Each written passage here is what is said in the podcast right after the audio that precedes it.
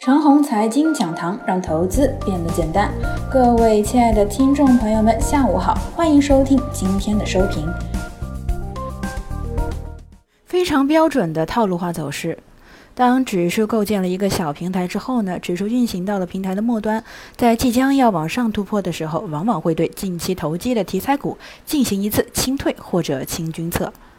今日呢，清退的群体啊，包括网红概念、种业和农业、石油、黄金等等。清军策的意思呢，是并非想要完全的弱化某个热门板块，而是清退该板块中跟风乱投机的行为。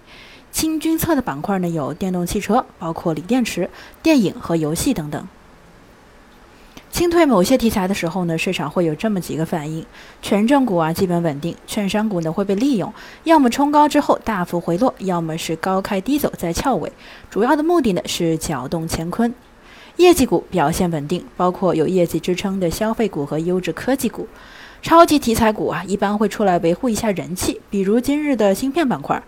到底如何判断仅仅是清退题材下的合理震荡呢，还是盘子即将见顶开跌呢？主要呢还是要看上面的几个条件存在与否。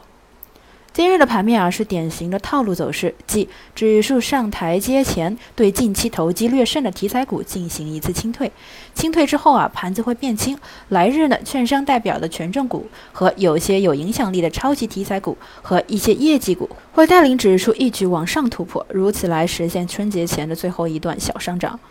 这种套路啊在十二月二十七日呢就出现过了，套路是一样的。只是呢，板块出现了变化，清退的标的和活跃的标的不一样罢了。个人的观点呢很简单，下周开始啊，指数还有一小波，大概到春节前三个交易日，指数估计就不动了，窄幅震荡。最后啊，插入一个话题：为什么最近芯片、消费电子和医疗保健这些股票又重来了呢？你要知道啊，这些是机构重仓，机构的重仓，我估计都不在传媒娱乐，这里面游资的属性较大，甚至于啊，电动汽车领域机构可以重仓的股票都不太多，顶多是几个龙头的锂电池个股，而其他相关的电车概念股呢，对机构来说呢，也没有办法配。新基金发行最近很厉害，这应该就是机构重仓股又被干起来的直接原因。